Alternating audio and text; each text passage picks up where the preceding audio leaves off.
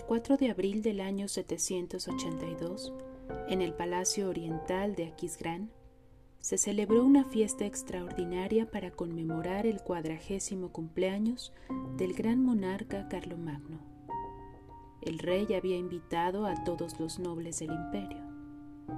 El patio central, con su cúpula de mosaico y las escaleras circulares y los balcones de varios pisos, estaba repleto de palmeras traídas de tierras lejanas y festoneado con guirnaldas de flores en los grandes salones, en medio de faroles de oro y plata, sonaban arpas y laúdes.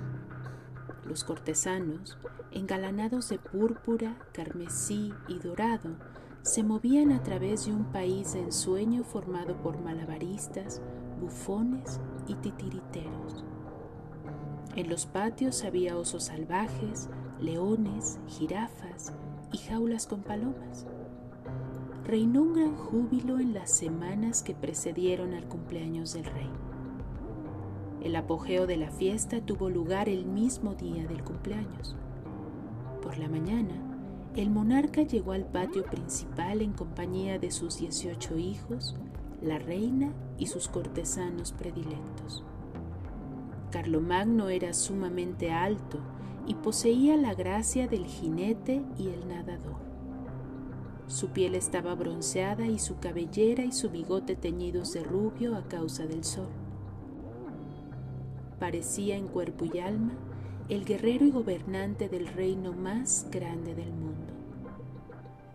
Vestido con una sencilla túnica de lana y una ceñida capa de Marta, y portando la omnipresente espada, atravesó el patio saludando a cada uno de sus súbditos, e invitándolos a compartir los profusos refrescos situados en las tablas chirriantes del salón. El rey había preparado una sorpresa.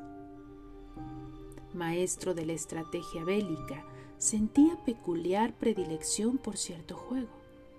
Se trataba del ajedrez, conocido también como juego de guerra o juego de los reyes.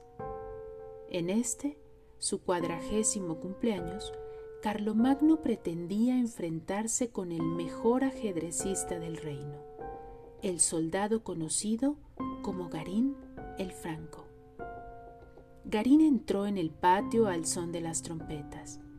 Los acróbatas saltaron ante él y las jóvenes cubrieron su camino de frondas de palmas y pétalos de rosa. Garín era un joven esbelto y pálido, de expresión severa y ojos grises, soldado del ejército occidental. Se arrodilló cuando el monarca se puso de pie para darle la bienvenida. Ocho criados negros, vestidos de librea morisca, entraron a hombros el tablero de ajedrez. Estos hombres, así como el tablero que llevaban en alto, fueron regalo de Ibn al-Arabi, gobernador musulmán de Barcelona, para agradecer la ayuda que el monarca le había prestado cuatro años antes contra los montañeses vascos.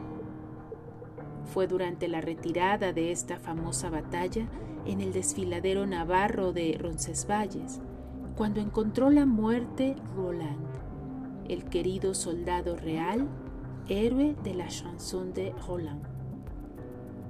Como consecuencia de este doloroso recuerdo, el monarca nunca había utilizado el tablero de ajedrez ni se lo había mostrado a sus vasallos. La corte se maravilló ante aquel extraordinario juego de ajedrez mientras lo depositaban sobre una mesa del patio. Aunque realizado por maestros artesanos árabes, las piezas mostraban indicios de su origen indio y persa algunos opinaban que dicho juego existía en la India más de 400 años antes del nacimiento de Cristo y que llegó a Arabia a través de Persia durante la conquista árabe de este país en el año 720 de nuestro Señor. El tablero, forjado exclusivamente en plata y oro, medía un metro entero por cada lado las piezas de metales preciosos afiligranados estaban tachonadas con rubíes, zafiros, diamantes y esmeraldas sin tallar pero perfectamente lustrados, y algunos alcanzaban el tamaño de huevos de codorniz. Como destellaban y resplandecían a la luz de los faroles del patio, parecían brillar con una luz interior que hipnotizaba a quien los contemplaba. La pieza llamada Shah o Rey alcanzaba los 15 centímetros de altura y representaba a un hombre coronado que montaba a lomos de un elefante. La reina, dama o fers, iba en una silla de mano cerrada y salpicada de piedras preciosas. Los alfiles u obispos eran elefantes con las sillas de montar incrustadas de raras gemas y los caballos o caballeros estaban representados por corceles árabes salvajes.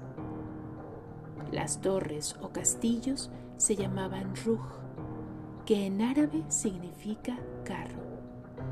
Eran grandes camellos que sobre los lomos llevaban sillas semejantes a torres. Los peones eran humildes soldados e infantería de 7 centímetros de altura, con pequeñas joyas en lugar de ojos y piedras preciosas que salpicaban las empuñaduras de sus espadas.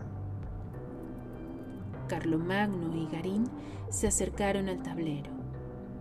El monarca alzó la mano y pronunció palabras que azoraron a los cortesanos que lo conocían bien.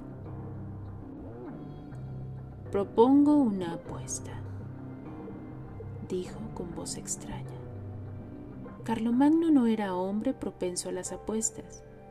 Los cortesanos se miraron inquietos. Si el soldado Garín me gana una partida, le concedo este territorio de mi reino que va de Aquisgrán a los Pirineos vascos y la mano de mi hija mayor en matrimonio. Si pierde, será decapitado en este mismo patio al romper el alba. La corte se estremeció. Era de todo sabido que el monarca amaba tanto a sus hijas que les había rogado que no contrajeran matrimonio mientras estuviese vivo. El duque de Borgoña, el mejor amigo del rey, lo cogió del brazo y lo llevó aparte. ¿Qué tipo de apuesta es esta? preguntó en voz baja. Habéis hecho una apuesta digna de un bárbaro embriagado. Carlomagno tomó asiento ante la mesa. Parecía hallarse en trance. El duque quedó anonadado. El propio Garín estaba perplejo. Miró al duque a los ojos y sin mediar palabra posó la mano sobre el tablero, aceptando la apuesta. Se sortearon las piezas y la suerte quiso que Garín escogiera las blancas lo que le proporcionó la ventaja de la primera jugada. Comenzó la partida. Tal vez se debió a lo tenso de la situación, pero lo cierto es que, a medida que se desarrollaba la partida, parecía que ambos ajedrecistas movían las piezas con una fuerza y precisión tales que trascendía al mero juego, como si otra mano, invisible, se cerniera sobre el tablero. Por momentos dio la sensación de que las piezas se movían por decisión propia. Los jugadores estaban mudos y pálidos y los cortesanos los rodeaban como fantasmas. Luego de casi una hora de juego, el duque de Borgoña notó que el monarca se comportaba de una manera extraña. Tenía el ceño fruncido y estaba distraído y aturdido. Karin también era presa de un desasosiego poco corriente. Sus movimientos eran bruscos y espasmódicos, y su frente estaba perlada por un sudor frío. Los ojos de ambos contrincantes estaban clavados en el tablero como si no pudieran apartar la mirada. Súbitamente Carlomagno se incorporó de un salto, lanzó un grito, volcó el tablero y los trebejos rodaron por el suelo. Los cortesanos retrocedieron para abrir el círculo. El monarca estaba dominado por una ira sombría y espantosa. Se mesaba los cabellos y se golpeaba el pecho como una bestia enardecida.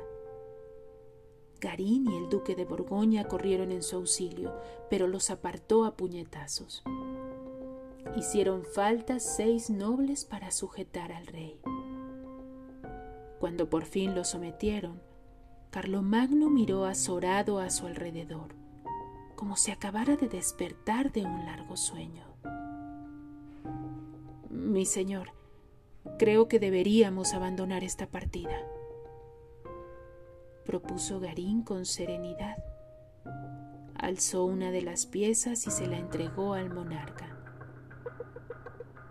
Las piezas están desordenadas y no recuerdo una sola jugada.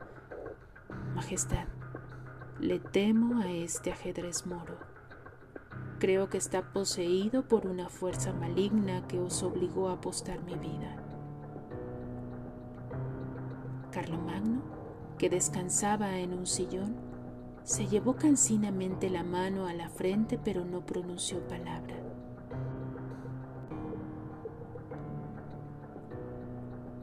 El 8. Catherine Neville. Thank you.